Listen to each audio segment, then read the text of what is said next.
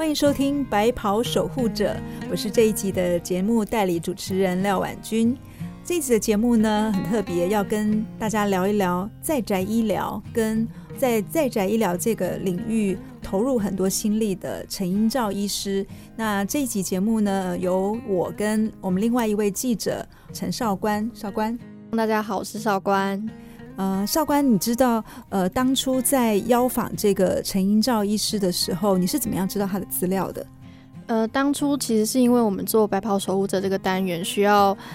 知道各个医疗领域他们在做的一些事情。那英照医师很特别的呢，他是在做在宅医疗这个领域。在宅医疗大家可能不是很熟悉，尤其在呃台湾的听众可能不是很熟悉。那他其实是走入每个病人的家庭的一种医疗模式。那这样子医疗模式其实是源自于日本。那当初我们知道这个议题的时候。就在呃网络上面找到了英照医师，因为他是走在在甲医疗这个领域非常前面的一位医师，所以我们当初是有这个采访的想法。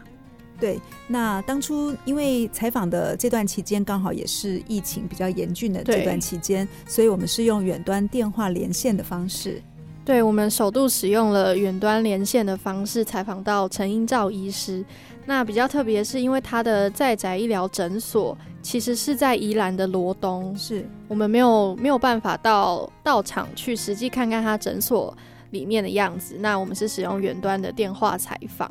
对，呃，陈医师的声音听起来很温暖，也很感性跟热情。那接下来我们就来听一段陈医师的访谈。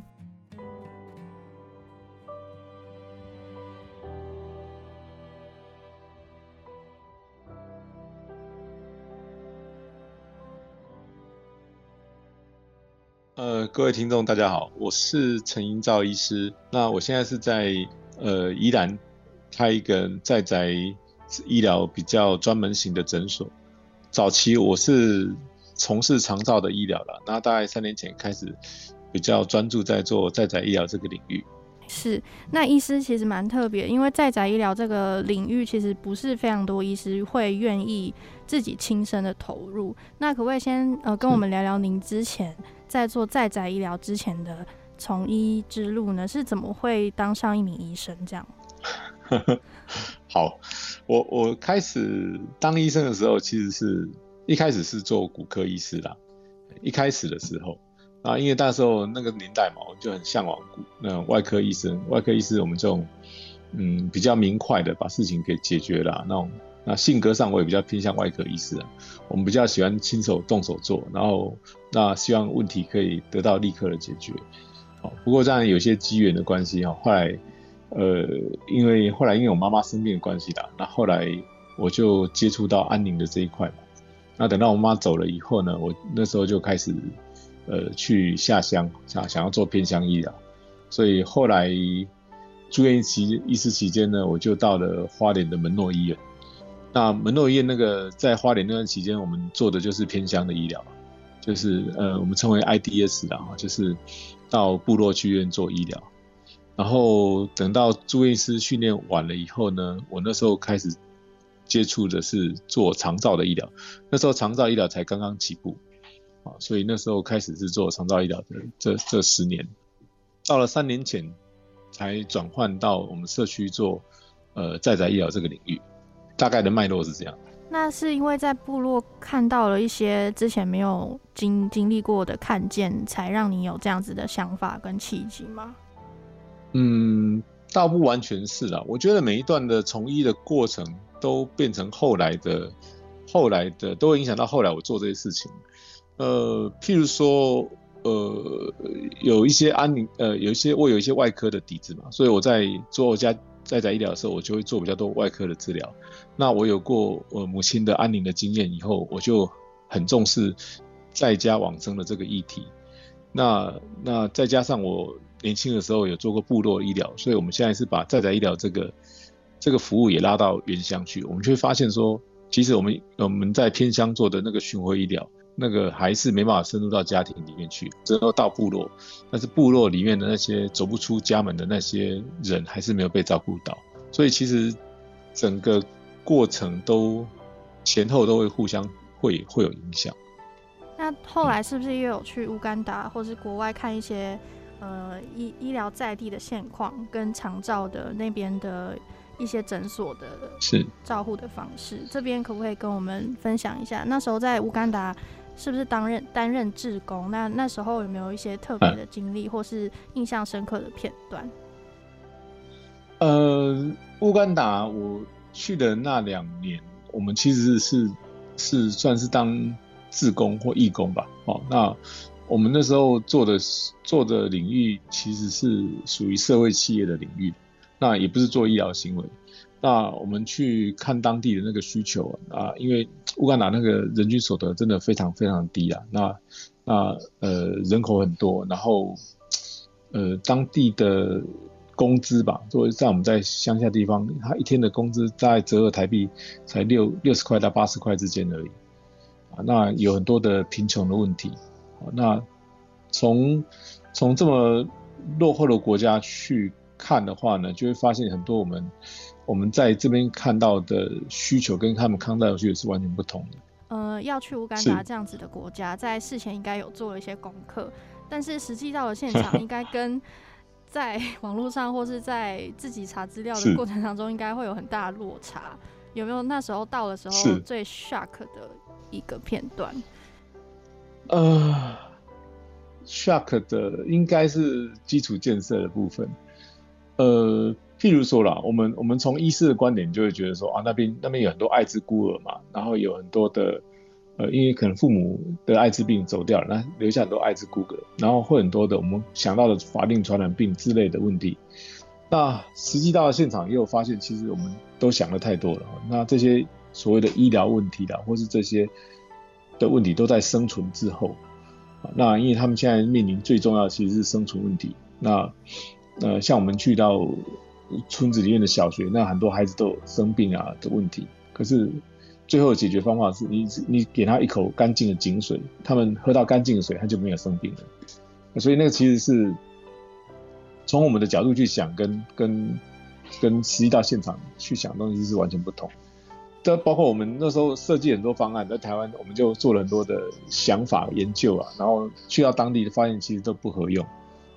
那那这个不是只有我们的问题啊，那当地很多 NGO 啊，英国的、德国的很多 NGO 团体，大家其实都都想要去改善当地的生活，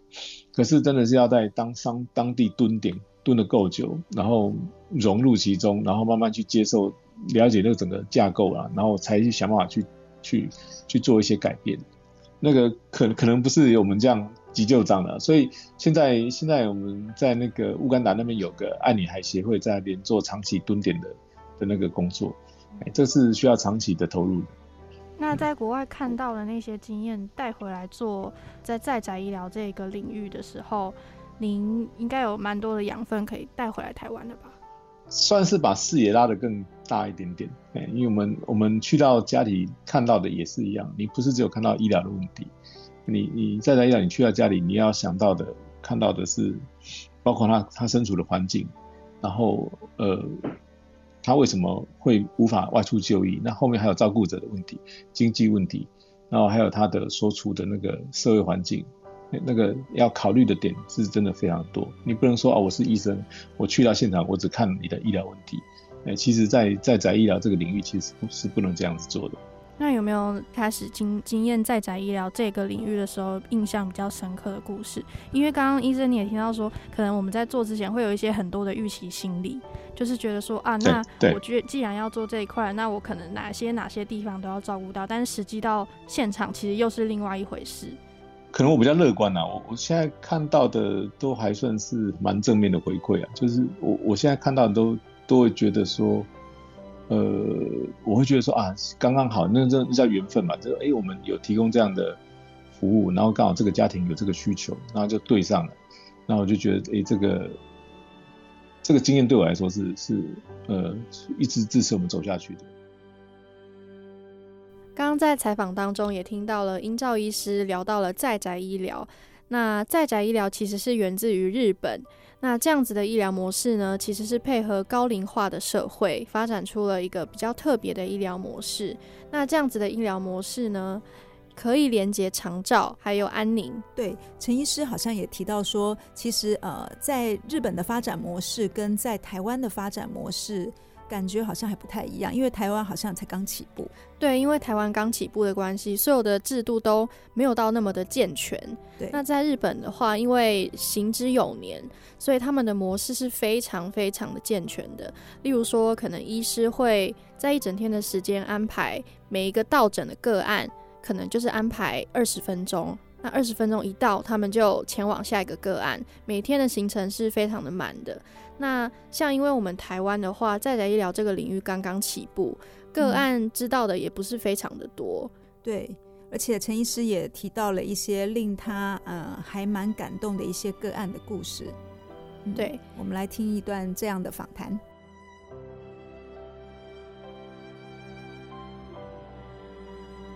现在目前在宅医疗的。呃，个案当中大概都是什么样子的呃医疗内容？好，我先解释一下，应该应该我们现在在宅医疗，大那能够提供的医疗内容，其实还是要取决于那个这个服务提供的医疗团队它的背景。那譬如说，大部分的呃提供在宅医疗的医师是内科背景为主嘛？那那会呃从健保署他发的这个。对他，他怎么讲？设计这个这个制度的哈，他是以慢性病整合照顾这一块为主要的。那意思是说呢，他看到了很多病人，他因为多重就医嘛，就医院挂了很多科，他希望在在医疗的医师去到家里以后，去帮个案做慢性病的药物整合，希望透过医师到府去帮他做整个他的慢性病的管理，所以这是最基本条件的这一块。那大部分的医师也是做这个领域。那实际上我们在我们台湾这几个比较积极的在宅医疗医师，我们做的会再更多一点点。那譬如说我们现在会跨到我们叫 hospital at home，就是在宅住院的这个这一块，就是比较急症或重症的治疗。我们会提供比较呃深深度一点的治疗，譬如说他这个 case case 他可能发烧肺炎，那在传统医疗上可能要需要住院的，那我们就会选择说我们去家里帮他打抗生素，让他在家里接受类似住院的治疗，有点像是虚拟病房的概念。那因为我们在在医疗其实它我刚还没讲完，就是它的最大价值其实是在呃就是支援个案在家生活到最后一天，也就是说临终照顾这一块领域，那。这个是在日本的在宅医疗里面，他最最强调的，就是说，呃，你这个医生，你这个在宅医疗医生，你的成功与否，在于你有多少患者是在你手上往生的。意思是说呢，呃，你你他让你进到你他的家庭的的意思是说，他不想要去医院，啊，他不想要死在医院，那你这个医疗团队到底能不能支持他在家生活到最后一天？那这个东西就考验到你整个医疗团队里的功力。那我们最感动的，或者说带给我们最多冲击的，都是这这一群病人，因为他们在生命的最末期，家属啦、个案，他其实是在很多方面，他其实是很有很多的需求的。哎呀，那我们可以提告告，我们可以提供这样的服务给他。哎呀，那我们也觉得这个是非常有价值的事情。我有好几个个案都是在我们到现场的时候。呃，他就刚好往生这样子，哎，就很特别，就那会呃，比如说他们看他状况很不好了，他就赶快打给我们说，哎，陈医师，我爸爸或我妈不对劲了，好像，那我们就赶快赶到现场去，然后去到现场就刚好他咽下最后一口气这样子，那这个这个这个家属他们呢，他他也会很很很感谢啦，因为他觉得说啊，他他会觉得说好像因为那种信赖关系在嘛。那我们就引导家属说怎么跟他道别了，然后帮他做一下遗体护理。到了现场，然后呃往生就是这个患者离开，那这样不是没有做到服务了吗？哎，我们不一定每一个都要接得到，可是我觉得死亡这件事情是很重要，就是呃应该怎么说呢？临终这一个这个事情，我们到底能不能接的？呃呃。临终的这一块的医疗，它算很特别。它不是说我们去到现场要开什么药或做打什么药，倒不是，而是说，嗯，你呃，你能不能够 support 呃支持他在家网征这件事情，应该还包括的最基本，当然是要开立死亡证明书了哈。你要帮他帮他开立死亡证明书，然后他在之前的那些濒临死亡的症状，你要好好的跟家属去解释，跟跟他理解。好，遇到这个状况啊，你要怎么处理？然后呃呃，不用慌乱这样子。那个对家属的那种安定力量是很大的。让他知道在最坏情况下，你他都可以找到医生这样。所以说，像居家医、居家照护，或者是说呃这个安宁照护，其实最重要的部分是在照顾患者或者是家属的内心，让他们产生信赖感。这个是一部分。你你这个信赖感的建立需要点时间的的，应该说呃建立，他需要一些拜访啊，比如说我们他。他像他对对我们对他来说都是陌生人嘛，那我们通过几次访视以后，他会信赖啊，然后他有什么问题咨询我们的时候，我们可以马上给他解决。那那个信赖感跟关系就是建立的。到大家最慌乱的时候，他第一时间会打电话给你。那我们告诉他说，你你如果他你发现他怎么样，你赶快打给我，我们我们来帮你处理。哎，他就不会很慌乱，要打一一九这样子。意思是不是可以举一两个小故事？嗯，哇，有些故事都很长的。好这其实我对对我觉得很冲击的这些故事，其实都其实都是临终的个案，因为呃不管是啊，因为这个故事是蛮多的。好，呃，我我举一个例子好了，一个我这有点有点灵异，有点特别了哈，这可以讲了哈，可以请说。好，呃，我们去年有照顾一个韩大姐她其实本身是护理人员，那年纪其实也不大，大概只有五十出头而已。然后她本身她有有甲状腺癌症已经很多年了，那我们介入照顾的时候，她已经算是已经转移蛮严重。但她个个本身个性是非常的坚强，那可是我们其实已经讨论讨论过了哦，他他不希望死在医院。那他经济状况其实算非常好，呃，有几次刚好我就有点心血来潮去绕过去看他，那刚好都是他有。有医疗状况的时候，因为他个性很坚强，其实他不太不大会向外求助。那我们刚好去到现场，就发现他的状况，要帮他处理这样子。所以，所以他就对我们算，我就觉得好像冥冥中有种缘分啊，就是我们也觉得我们应该可以帮他做些什么事情啊。那他也也也很信赖我们这样子。不过他最后要走的那一天，算是败血症，哦，那因为因为。呃，有感染嘛，哈，可是他还他还很其实还努力想要活下去，所以他很很强迫自己要吃点东西，哦，他他知道要要有营养才有办法对抗疾病，啊，可是那一天的傍晚他就就就突然就失去意识，就是我们叫做 coma 哈，就是进到昏迷状态，然后突然叫不醒这样子，哦，然后可是那是已经时间到了了，然后。那个、那个、那个小孩子，他打给我的第一时间，那时候我在开车没有接到，所以他们就叫了救护车就跑去医院了。哦，可是这个、这个、这个、这个过程就刚好跟我们当初讲的不一样，因为我们当初他很明确表达说他要在医，他要在家里死掉，他不要死在医院。啊，可是他人已经去到医院了。呀，那我就我就想说，哇，那已经跑去医院，那应该没有事情了，那我就就回到诊所。那我在处理事情的过程就是回回诊所要处理一些行政作业嘛。那突然我的那个那个诊所灯，那个灯就暗掉，然后就很特别，啊，就突然就熄掉了。然后我就觉得怪怪的，嘿，就是这件事情，我就嗯，应该是那个大姐在叫我去。那我就东西放这样，就跑到医院急诊室。那看到急诊室，他就家人都在旁边啊，儿子、女儿、先生都在旁边。然后他就这样。就是那种很费力的在呼吸，然后呃呃家属因为不知道当下怎么处理，他想说啊那就听医院的，就就等他断气再带回家这样子，就那时候很很困难选择，哦那现在是要在医院的急诊室断气呢，还是要回到家里这样子？然后在那个讨论的过程中，后来就知道，就我就问他的女儿说，嗯你如果是以以你对你妈妈了解了哈，她到底她是希望死在医院，还是希望死在家里？然后他女儿就眼泪就掉下来，她说在家里这样子。他说那就好，那我们就马上安排，那我们就就呃帮他安排车子，马上带回家。回到家以后，就真的气色就好很多。哦，大概在隔了一小时，他就断气了。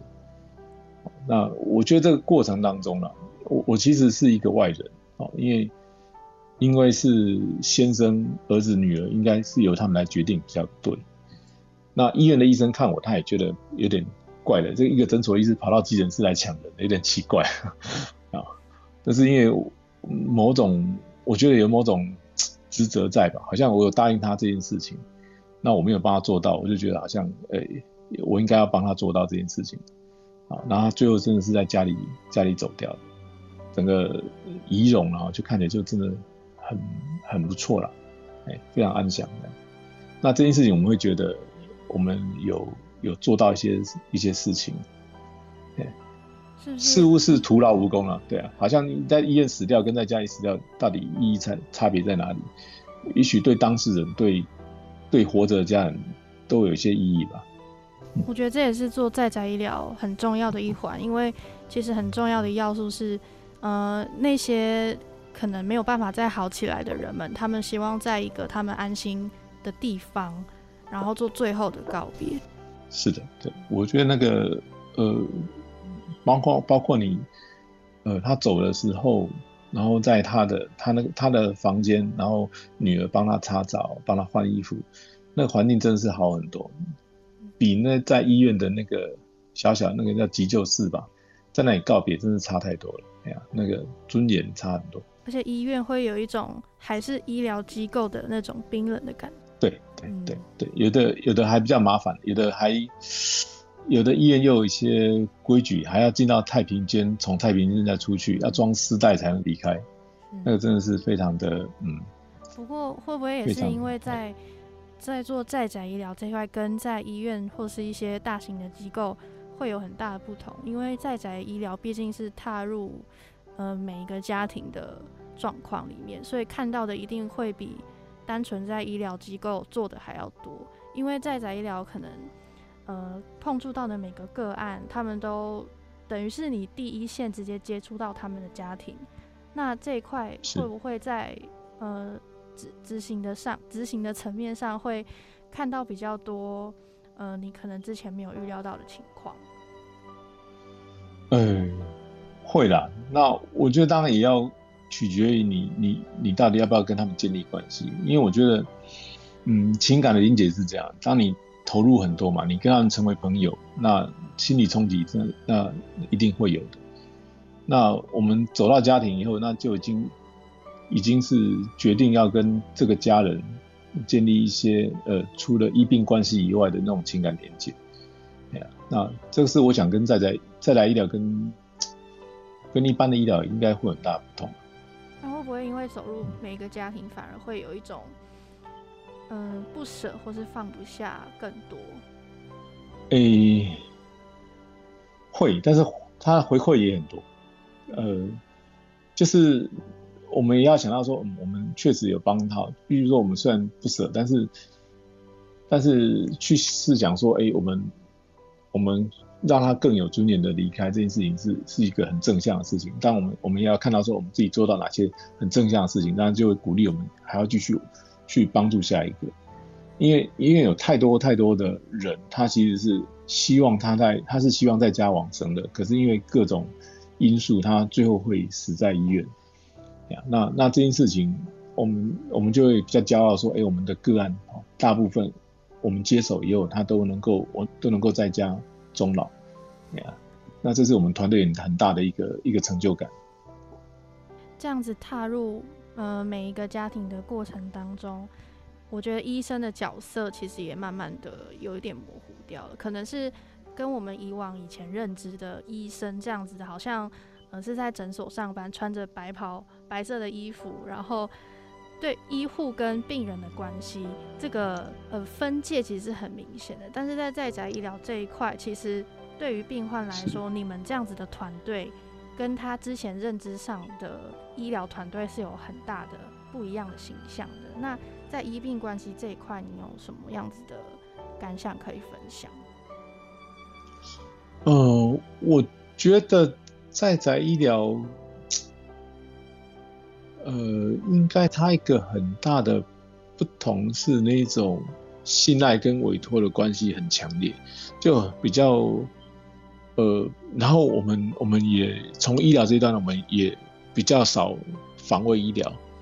呃，我举举举这个例子啊，比如说他他信赖你到家里的，哦，那某部分他就是你的，他就应该你你就是他第一个医疗咨询的对象。那因为我们也因为家属的信赖，我们可以给出比较多大胆的建议，然后甚至说啊，我们会会会像刚刚那种情况，会跳到是直接是去影响他的决策了啊，这件事情当然是会比较大胆一点点，嗯，但是这是我认为在在医医疗院应该算是很很特别的地方。那这样呃，病患其实会不会呃会更加依赖的你们的团队？诶。会啦，不过我们我们就很像家庭医师，那真的走到家庭的医生。那因为那个互动就是互动会整个家庭，哎，因为呃怎么说，呃在在医疗其实他看的也也有人谈这一块，他其实有点像是陪伴的医疗，就是他尤其在生命的这末期嘛，我们处理他临终的症状，然后处理家里的呃。的那个知识系统的问题，哎，我们处理很多是这，因为我们呃套套一句黄黄圣坚医师说的哈，就是如果一旦给维其那就变嘛哈，就是要哎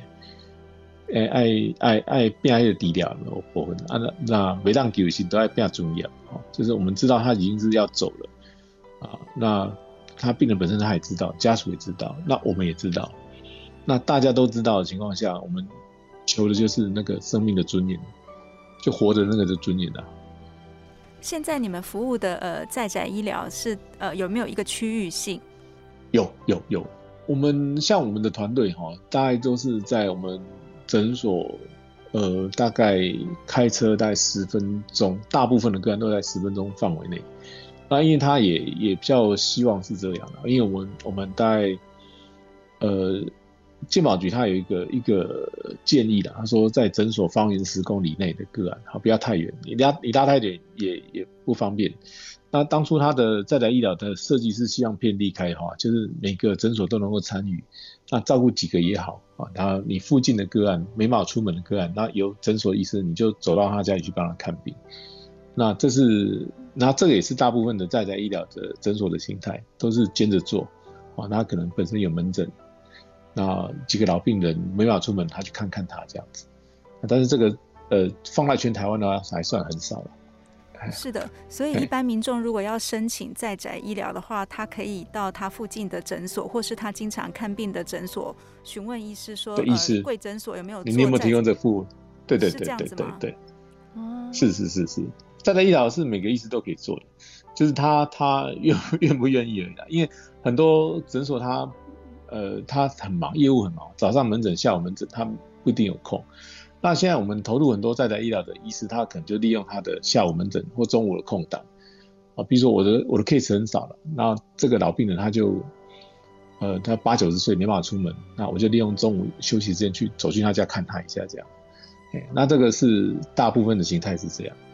哎那专门型的，就是完全都在看在宅的，这样诊所是非常少数。像我们这样是少数中的少数。那医师，您目前手边个案数量是大概几个啊？呃，一百一十个左右，蛮多的了。一百已经算蛮多的。那您您每天大概会排几个？呃，看路线。像我们如果平常的话，我们大概是八个左右。那有时候会到十几个，那有时候只有三四个，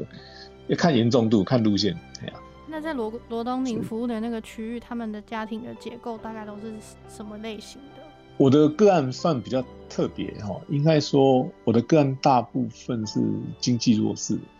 那看真的是看你的个案来源了，因为我们在宅医疗哈，你我们当初在宅医疗开始的个案很多是由长照的各管师转介过来的，因为他们他们长照，他们申请长照服务，他们呃个案管理师会去到家里看他。那看到他也会发现他，哎，这个人有医疗需求，可是没有人可以带他去医院看病，所以他就转介给我们，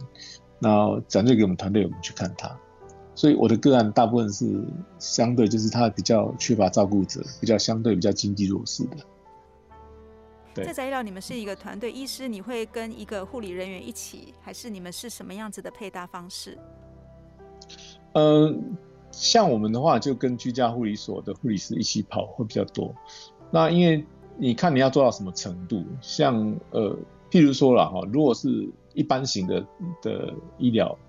一般小诊所，譬如如果如果是兼着做的，通常是医师去也可以，你是去家里帮他开看诊开药，你不一定要带护理人员。那因为我们做的东西是比较深深度一点，比较多的，比如说打针啊、抽血啦，或者是伤口换药啦，或这些的话，那这些还要很多的后续的照顾的话，我就会带护理师，还是会带护理师去。啊，医生应该是在做决策判断，还有做一些比较关键的处置。那长期的这些照顾，应该还是要回到护理面。另外，刚刚医师有提到说，呃，像这样子的呃居家诊疗，呃，你们通常都是在周边，也许是呃十多十到二十分钟的车程可以到达的距离。那是现在又您又谈到台湾的居家医疗还没有到遍地开花的程度，那是为什么呢？你可以也许在空中是不是可以呃，就是跟听众朋友分享，或者是呃。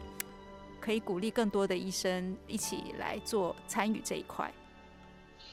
嗯，好，这个是政策结构方面的问题的啦。因为我们台湾的在宅医疗其实是正式的名字叫做居家医疗，在台湾的名字啊，在宅医疗这个词是从日本来的。那我们台湾其实 copy 了一部分日本的结构跟制度了哈。那但是我们现在是用健保嘛，那可是因为它现在呃还在试办期间嘛哈，算是比较。哎，他拨的经费没有很多，所以现在我觉得大概最大问题其实是是费用其实给的很很少了，所以他所以变成诱因很低。哎，因为蛮多蛮多外县市的在问说，哎，你为什么他的附近他找不到在宅医疗的医师？呀，因为也医师他他要经营一家诊所，他还是要一些他的成本考量，要房租、人事费用，他跑去看一个病人的那个，呀，他等于是诊所整个要放下来。对对对对对，哎呀，所以所以呃，在日本他们做的比较，日本算是在雷亚算做的非常的兴盛，那是因为他后来他们呃日本政府把那个医疗的费用提高很多，然后就吸引比较多的医生愿意去投入。因为这样听起来，我觉得做在专门做这一块，听听起来已经不像是一个职业，是一个置业的感觉，因为你必须要有一定的使命感跟。你想要做这件事情的那个企图心，因为并不是所有的医生都愿意这么做。哎，呃，嗯，对。然后我觉得它是未来啊，因为在日本很多这种专门型的，像日像我这样的诊所，在日本是非常的多。那我我我们我们有一点小小使命感，是希望说我们可以做出一个模式，说，哎，这个是可以经营下去的。然后会不会有后面的一些年轻医师愿意再投入这个领域？对啊，然后呃，总是希望看看跑跑看他能不能能不能做下去的，因为他需求是在的，那不能出门或不方便出门的老人家太多了。日本因为在宅医疗做的其实相相对于台湾完善非常多，那您自己有没有想要在台湾带入一些可能您在国外参考的元素，或是你有期望说台湾的在宅医疗能够像？呃，您心中的什么样子发展？这样是，嗯，我其实这个我们现在的整个比较活跃，其实是其实是二零二零年才开始。我是二零一九年那一年，应该说像前年吧，十一月去日本参观过好几个在在的诊所。那当然里面我呃有很多种专专门型的诊所，也做的非常规模非常大的。那也有做，那有一间有一间诊所是我印象最深刻，叫小丽园诊所，它在那个日本的岐阜岐阜市那里。那那这个诊所它专门做专门做安宁而已，哎，它的诊所非常特别，它不是做在宅医疗而已，它是只做在宅的安宁的那一块，所以它非常的，它我印象很深刻。那当然，如果我可以做到那个程度是最好。那所以我在二零一九年。去日本参观完回来以后，我们就整个团队就整个开始扩大，然后就朝向日本的那个诊所专门型诊所的规模去去做。那现在大概呃一直在调整中了啊，就是我们希望大家可以可以可以平衡了，收支可以平衡，我们可以做到那个样子，但是又员工的待遇又不要太差，这样是最好的。是因为我们也希望听众可以呃多多的关心这样子的议题，因为其实像医师您做的事情，在台湾目前是还在刚起步的阶段嘛，然后各界其实对于这一块也没有到非常的了解。那因为我们也是希望能透过透过这样子的节目，让更多的听众知道说，哦，原来还有医生是专门在做这一块的，这样，就是希望可以，希望你们的呃这样子的方式之后能够有很好的发展。最后是不是想要？我也希望。最后是想要请医生可以用几句话来呃分享你就是身为一个医师你的心情跟你。持续走在这个居家医疗路上，你的一些一些感想。嗯，好，OK，嗯，其实我小时候没有想过我自己会当医生啊，那个是这个是有点误打误撞哈。小时候的梦想是应是是当老师吧，当老师，然后 当老师当艺术家啊，然后或是去林务局工作，在山上工作这样。那后来不小心就当了医生了，那那呃，可是，在当医生的这个过程当中，当当然会看到很多医界的很多的样貌了。那有很多呃很多呃，他很很原本制度内的东西了。那因为因为我觉得在在在在医疗这个领域，他他很非常的新，而且他是。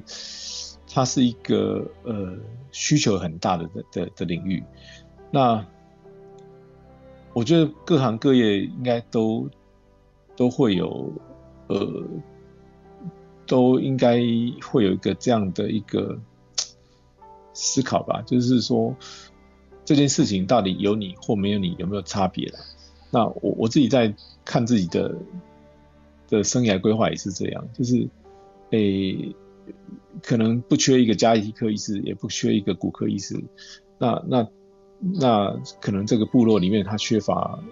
缺乏一个愿意走到部落的医生，或是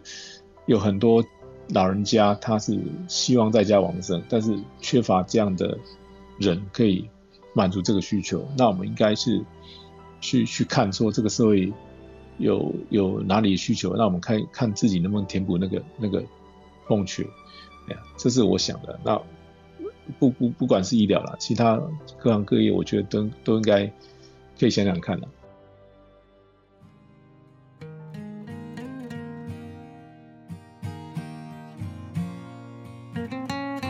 我们前面谈到了很多大家很关心的在宅医疗的话题，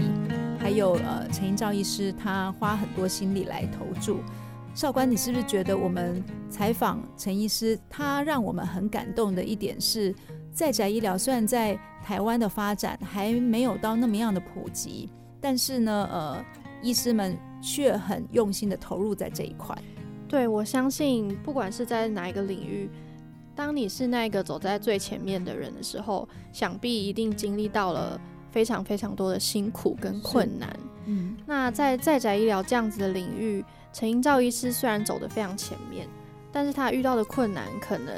就是跟一般大医院的医师有非常多不同的体会。例如说，在台湾这样子的地方不是非常盛行在宅医疗的时候，他在待遇的补助上，或是可能个案的探访上，是都是比较不健全的。但是我们在采访当中，我们听见了英照医师对这样子领域的一个热情。那虽然走在比较前面的这样子的医师们，他们呃领的补助是比较少的，但是还是可以感受到他们为什么想要投入在这样子的一个新领域的医疗里面。对，因为我听英照医师在聊这些个案故事的时候，有时候一个个案他是去非常多次的，而且甚至是会依这个个案的一些身体状况，他们甚至呃，我印象中好像还曾经到病患的家中。开刀，或者是呃进行一些呃清创的这些治疗，对他们是会做一些比较侵入性的治疗，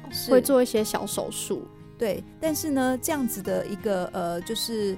呃，可能政府制度的关系啦，在医师要去申请补助的时候，其实费用都不如开一间诊所，让大家去看病看诊来的多。对，这样的领域，其实在偏远地区是有需要的。对，它的潜在需求其实是非常高的，因为像访谈当中也有提到，可能比较老的一些病人，甚至不是比较年长的病人，可能是他行动不便的病人，是他没有办法到院诊疗。那他就需要这样子的一个新领域的模式。嗯，